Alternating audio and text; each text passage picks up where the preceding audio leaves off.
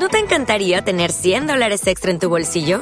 Haz que un experto bilingüe de TurboTax declare tus impuestos para el 31 de marzo y obtén 100 dólares de vuelta al instante. Porque no importa cuáles hayan sido tus logros del año pasado, TurboTax hace que cuenten. Obtén 100 dólares de vuelta y tus impuestos con 100% de precisión, solo con Intuit TurboTax. Debes declarar para el 31 de marzo. Crédito solo aplicable al costo de la presentación federal con TurboTax Full Service. Oferta sujeta a cambios o cancelación en cualquier momento.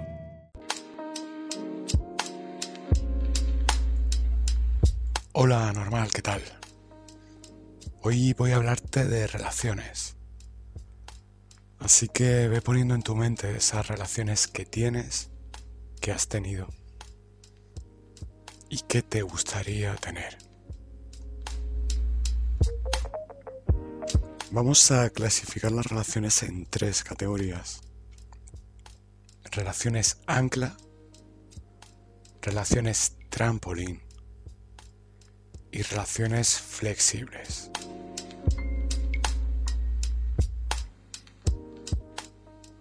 No me he presentado, soy Paco Navas y empezamos. Hola, anormal. ¿Le importaría decirme de quién era el cerebro que yo puse ahí? ¿No se enfadará usted? Palabra que no me enfadaré. De A no sé qué. ¿A no sé qué? ¿Mm? ¿A qué? A normal. Anormal. Estoy seguro de que ese era el nombre.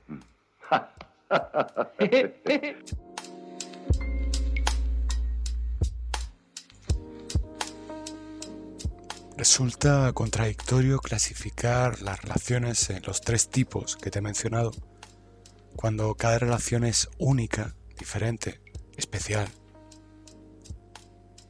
debido a las características y al momento en el que están los integrantes de la misma. Sin embargo, obviando todos los factores que intervienen en una relación, vamos a hablar de estos tres tipos sin duda han aparecido en algún momento en tu vida. Vamos a empezar hablando de las relaciones ancla, que mucha gente podría pensar que son relaciones tóxicas. Generalmente, cualquier relación puede desembocar en cualquier otro tipo de relación, porque estamos anclados Irónicamente utilizamos ese término ahora mismo. Al momento presente estamos anclados y supeditados a la siguiente decisión que tomamos en nuestra vida y en nuestra relación para determinar qué es lo que está por venir. Dicho de otro modo, las relaciones viven en el presente. Lo compruebas cada día. Puedes estar muy bien con alguien, esa persona puede haberte tratado muy bien, en el pasado o puede prometerte tratarte muy bien en el futuro. Pero si ese buen trato no lo percibes en el presente, tu malestar va a hacer acto de presencia, va a ocupar esa experiencia y no va a ser aliviado ni por el bienestar pasado ni, ni por la promesa del bienestar futuro. Otra forma de verlo es que cada día, con las decisiones que tomamos, estamos determinando el cauce de nuestras relaciones. Y aquí me viene a la mente eso que te he dicho muchas veces, y es que una relación es algo en lo que hay que invertir cada día una energía, la que quieras, ni más ni menos, para poder dar una dimensión honesta y real a esa relación que quieres cultivar, mantener y que crezca en tu vida. Dicho de otro modo, si dejas de alimentar una relación, esta marchita y muere. ¿Cuáles serían las relaciones ancla? Un ancla, cuando tú usas un ancla en un barco, el ancla sirve para estar fijado, para tener un punto de apoyo. Las relaciones ancla pasan disfrazadas por servir de punto de apoyo para al menos una parte de los integrantes de esa relación. Un ejemplo clásico de relación ancla es la familia en la que se cría un niño. Uno de los objetivos de esa familia es servir de ancla a ese hijo para que tenga un punto de apoyo. Si ese ancla no existe, no hay punto de apoyo y se genera el caos. ¿Es bueno o es malo que haya un ancla? Es bueno si quieres estar anclado, si necesitas un punto de apoyo. Pero es nefasto si lo que deseas es avanzar. Porque el ancla impide que el barco zarpe. El ancla sirve de punto de apoyo y de lastre a la vez. Quien busca estabilidad percibe esa parálisis como punto de apoyo. Quien busca dinamismo percibe ese ancla como un lastre, como una pausa en su vida que necesita romper para poder avanzar.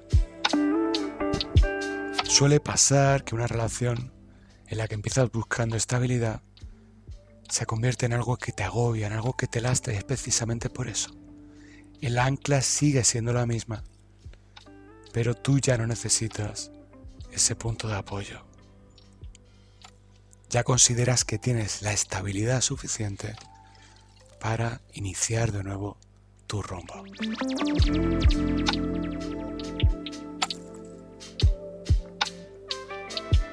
¿Es buena o es mala una relación ancla? Es buena si buscas estabilidad. No es tan funcional para ti si lo que buscas es movimiento, avanzar en tu vida. Quizás en este tipo de relaciones caracterizadas por el dinamismo, la que mejor lo refleje es la que yo he llamado relación trampolín. Una relación que sirve de punto de catapulta de lanzamiento hacia a donde tú quieres ir. Y este tipo de relaciones tienen un peligro y es que desgraciadamente muchas personas utilizan a otras personas para escalar en sus propios intereses. utilizan a esas personas para, a modo de trampolín, servirles de puente hacia el destino que buscan. ¿Cuál es el problema de estas relaciones? Son un despropósito si su génesis está fundamentada en que una parte de la relación sea usada de trampolín, de puente, hacia otro destino. No vives en el presente, vives en el futuro, que alimenta el estar con alguien en el presente, pero no porque veas un futuro con esa persona o con esa persona siendo parte de tu camino solamente viendo a esa persona como una aduana, un paso obligatorio por el cual tienes que transitar para llegar a donde realmente quieres estar. Usar, utilizar, manipular, en sus connotaciones más negativas son las acepciones que caracterizan a las relaciones trampolín hechas desde la pérdida total del foco pero es posible tener una relación trampolín sana. Quizás es mucho más fácil verlo en ámbitos no emocionales. Por ejemplo, si tú quieres acabar trabajando en la mayor empresa de tu sector, entiendes que es paso obligatorio trabajar antes por empresas de menor categoría dentro de ese sector, validándote, adquiriendo experiencia y poco a poco convirtiéndote en la persona que pueda optar a despuntar en esa otra liga en la que quiere jugar. corrijo lo que he dicho antes. Probablemente las relaciones trampolín solamente tienen una acepción positiva fuera del ámbito emocional. Porque queramos o no en una relación trampolín no estamos en el aquí en el ahora, sino que estoy aquí ahora porque mañana quiero estar en otro lado. Hacer eso estando con otra persona es un acto de falsedad,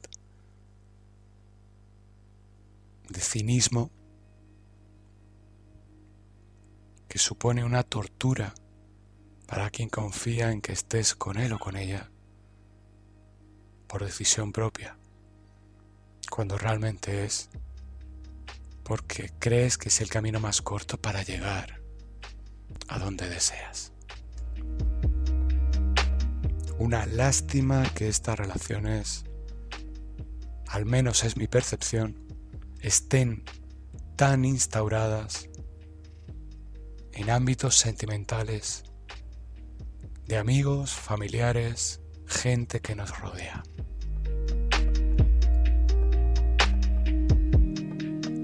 ¿Cuál sería para mí la mejor relación? Pues si tuviera que elegir, te diría la relación que te voy a describir ahora. La relación flexible. Algo que es flexible se caracteriza por tener capacidad de adaptación. Ya que tú no eres la misma persona siempre y nunca eres la misma persona porque continuamente estás cambiando. Estás atrofiándote en algunos aspectos, hipertrofiándote en otros. Eres flexible en cuanto a tu variabilidad. Eres alguien que cambia de piel, muda de piel diariamente. En ese ámbito las relaciones flexibles son como anillo al dedo. ¿Qué es una relación flexible? Es una relación en la que tú te permites ser de acuerdo a quién eres cada día.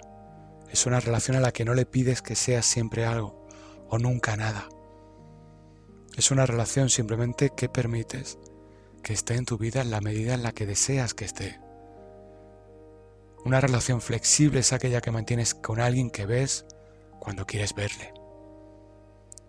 Una relación flexible no es esa relación que tienes con alguien con quien sientes que tienes que estar, o con quien sientes que tienes que ver, o con quien sientes cualquier otro tipo de obligación contraída de un modo u otro. No hay margen de maniobra, no hay flexibilidad, hay tengo que y no hay quiero. Una relación flexible puede sonar anárquico. El anarquismo en esta formulación radica en la mente que lo percibe si es lo suficientemente encorsetada dentro del canon oficial del tengo que. Para quien habla el idioma del tengo que, la flexibilidad es caos, porque te pone en disposición de elegir en cada instante qué es lo que realmente deseas, qué es lo que realmente quieres. ¿Qué demonios es lo que te gusta, lo que te gustaría realmente? Una relación flexible te coloca par a par con la libertad. Y eso confronta muchas veces con el miedo. Quien tiene miedo a ser libre es porque está muy cómodo enjaulado. Quien no sabe qué hacer con su libertad es porque es feliz con su falta de libertad.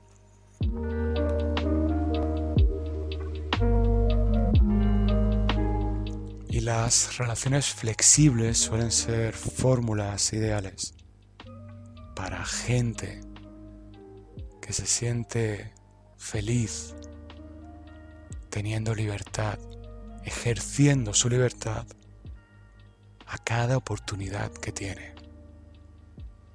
Y eso es lo que yo te deseo a ti, querido anormal. Que seas libre, que elijas tu libertad y tengas una vida llena de relaciones flexibles que se adapten a lo que en cada momento deseas, a lo que quieras, a lo que ames, a lo que resuene contigo. No te deseo otra cosa que tengas la suerte de mirarte y de pensar, recapacitar y reconocer tus deseos para ir a por ellos y hacer que tus relaciones resuenen con esa percepción de vida. Sé libre. Tienes la libertad de ser libre y tienes la libertad de ser preso. Sé coherente y elige la libertad de ser libre.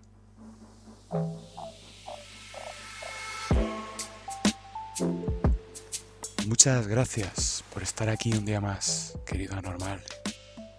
Yo soy Paco Navas y ya sabes, me tienes a tu disposición en paconavas.com.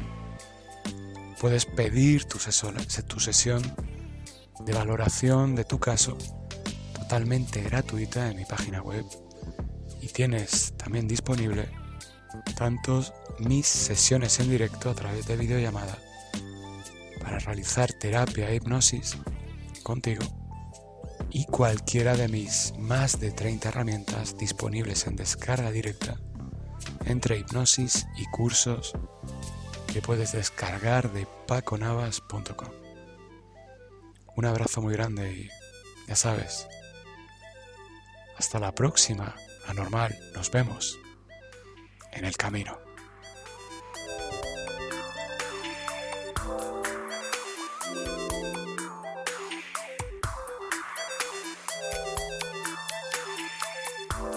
¿Le importaría decirme de quién era el cerebro que yo puse ahí? ¿No se enfadará usted? Palabra que no me enfadaré. De A no sé qué. A no sé qué. ¿Mm? ¿A qué? A normal. Anormal. Estoy seguro de que ese era el nombre. ヘヘヘヘ。